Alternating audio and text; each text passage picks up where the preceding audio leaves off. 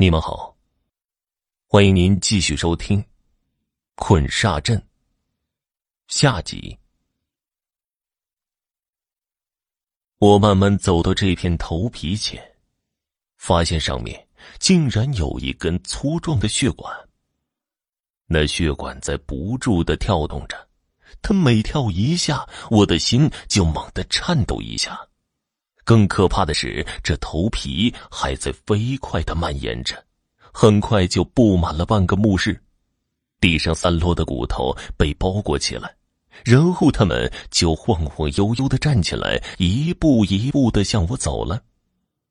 我慢慢的向后退去，我已经明白了，这座古墓本身是活的，但奇怪的是，我叔叔却没有告诉我相关的事情。难道这变故是他们离开之后才产生的吗？突然，一只手搭在我的肩膀上，我身体一震，却没有回头。你猜我是谁？那只手的主人这样问道。如果我身后是活人的话，只可能是王倩倩，但是我听得清清楚楚，声音是欧阳妍妍的。王倩倩并不是我的盟友，我甚至认为她是将我骗下来，以达到她不可告人的秘密。因为刚才在黑雾中，她不应该发出那么凄厉的尖叫。那些会动的骷髅虽然诡异，但我们这些倒斗的哪次不碰到些古怪的事情呢？就算被吓了一跳，也不可能那么失态。除非他故意要把我引过去，对我另有所图。更有可能的是，这根本就是古墓中的法术或者怪物制造出来的幻想。于是，我猛地抽出匕首，回身向身后由下及上削去。刀光闪烁间，我看清了身后那人的脸，那的确是欧阳妍妍。但她却不是活人，而是右脸烂出了森森白骨的女鬼。这一刀并没有伤到她，她发出了一阵阴森森的鬼笑，后退着飘入了黑暗当中。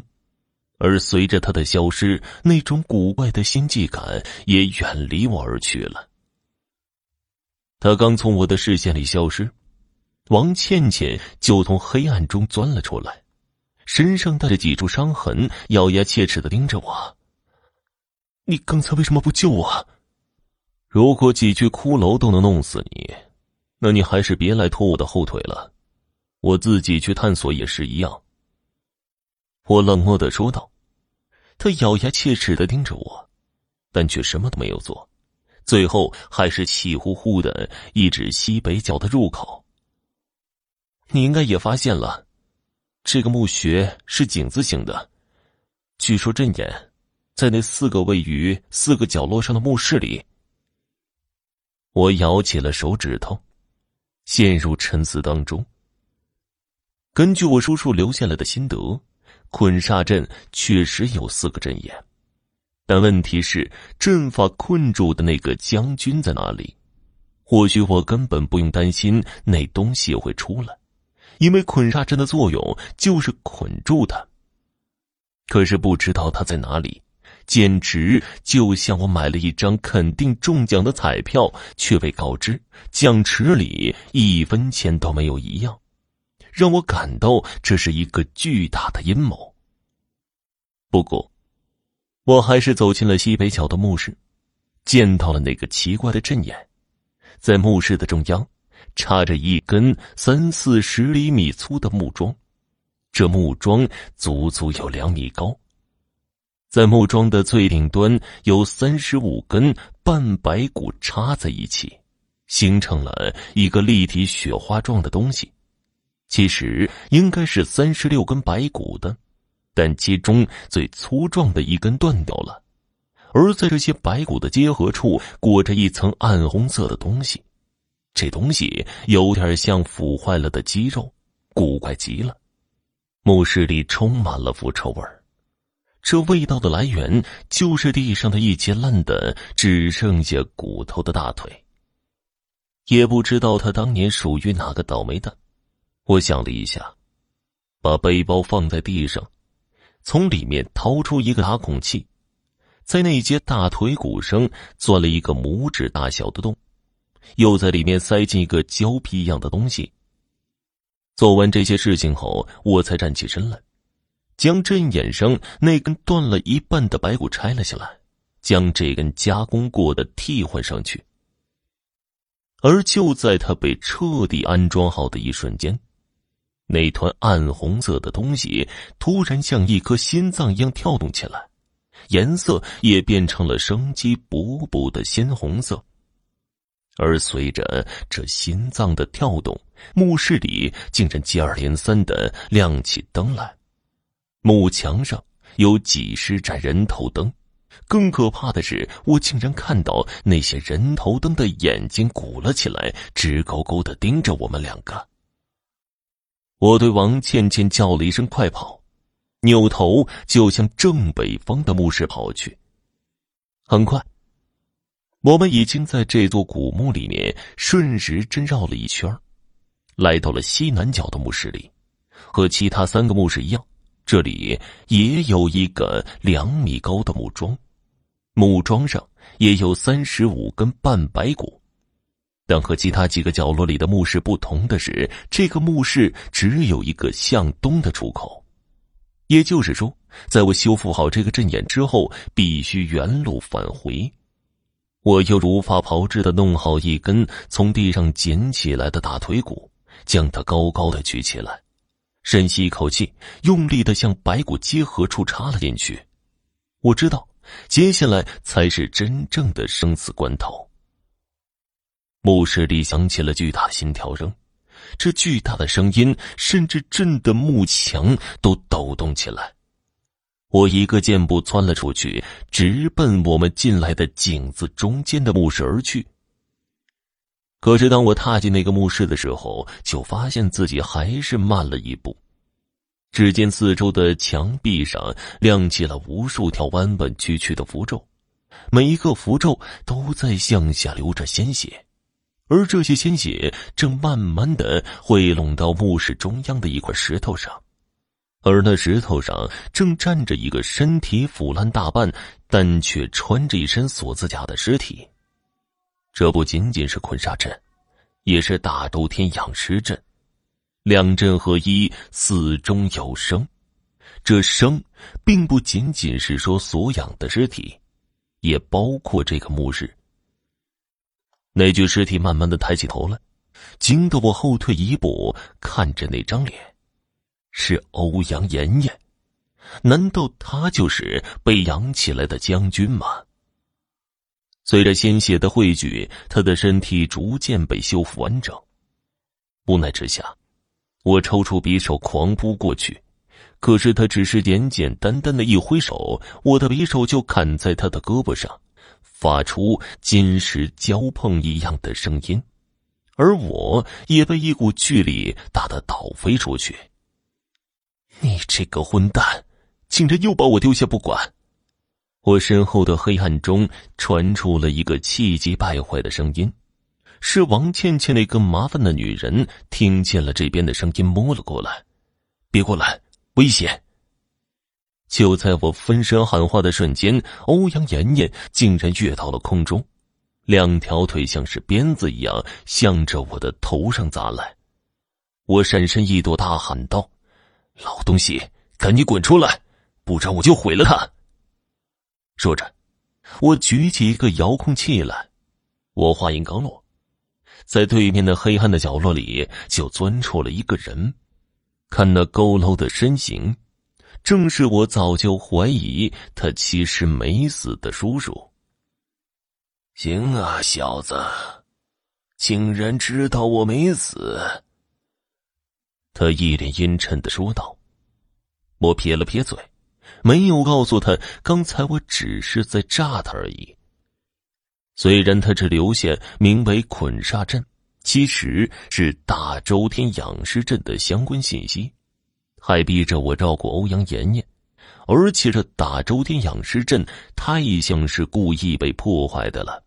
最后，我还在这里碰到了长得和欧阳妍妍一模一样的女鬼，但这些都只能让我怀疑她没死，而且是幕后黑手，却不能成为决定性的证据。只不过，人在做坏事的时候都会心中有鬼，别人随便说点什么，他就会往自己身上想，所以我才能把他炸出来。当然。这件事有幕后黑手是肯定的，就算不是他，也肯定是当年那群人中的一个。我现在表现的十分淡定，他肯定误以为我知道了什么真相。这玩意儿，你应该认识吧？我将手中的遥控器晃了晃。引爆炸药用的遥控器，每个阵眼上。我都装了一份你要是再让那东西乱动，我就彻底炸了他。那样的话，我的欧阳婶婶可就真的完蛋了。我在说前面那些话的时候，叔叔表现的十分紧张。可等我说出“欧阳婶婶”这个词的时候，他明显松了一口气。看到的这种反应，我不由得一愣。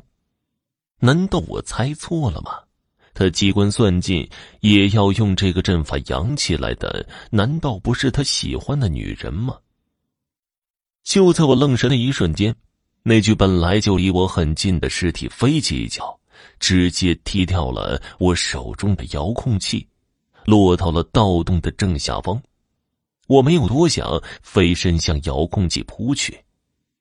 那老头子哈哈大笑，一个箭步就冲到遥控器前，抬脚就要把他踢飞。我在算计他，他又何尝不在算计我呢？我大喝一声：“渐渐！”其实，我只向前冲了一步而已。紧接着，我的第二步就是转身向后快速的退去。就在这个时候，黑暗中响起了一声清脆的枪声。我的叔叔不敢置信的看向传来枪声的黑暗处，转身倒地。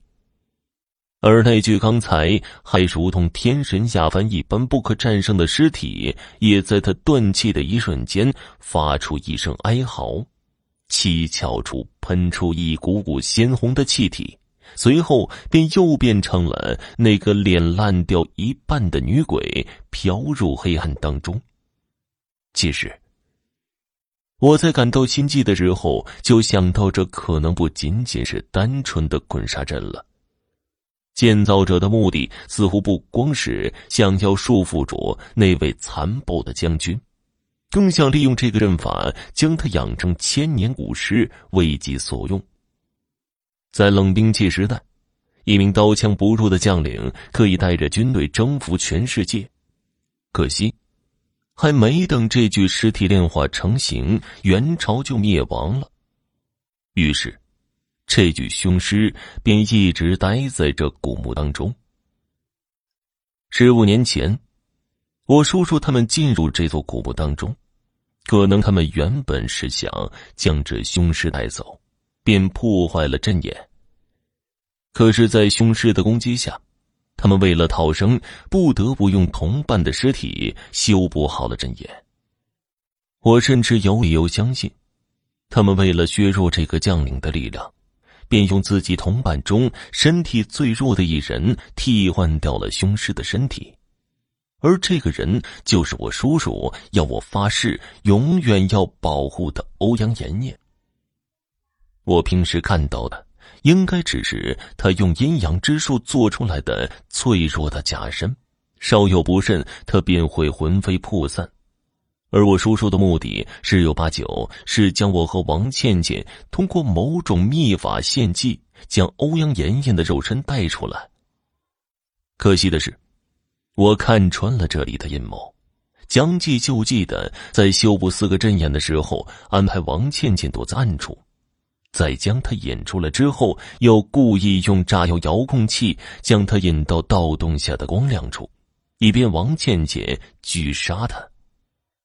毕竟机会只有一次，如果失败的话，我们两个就死定了。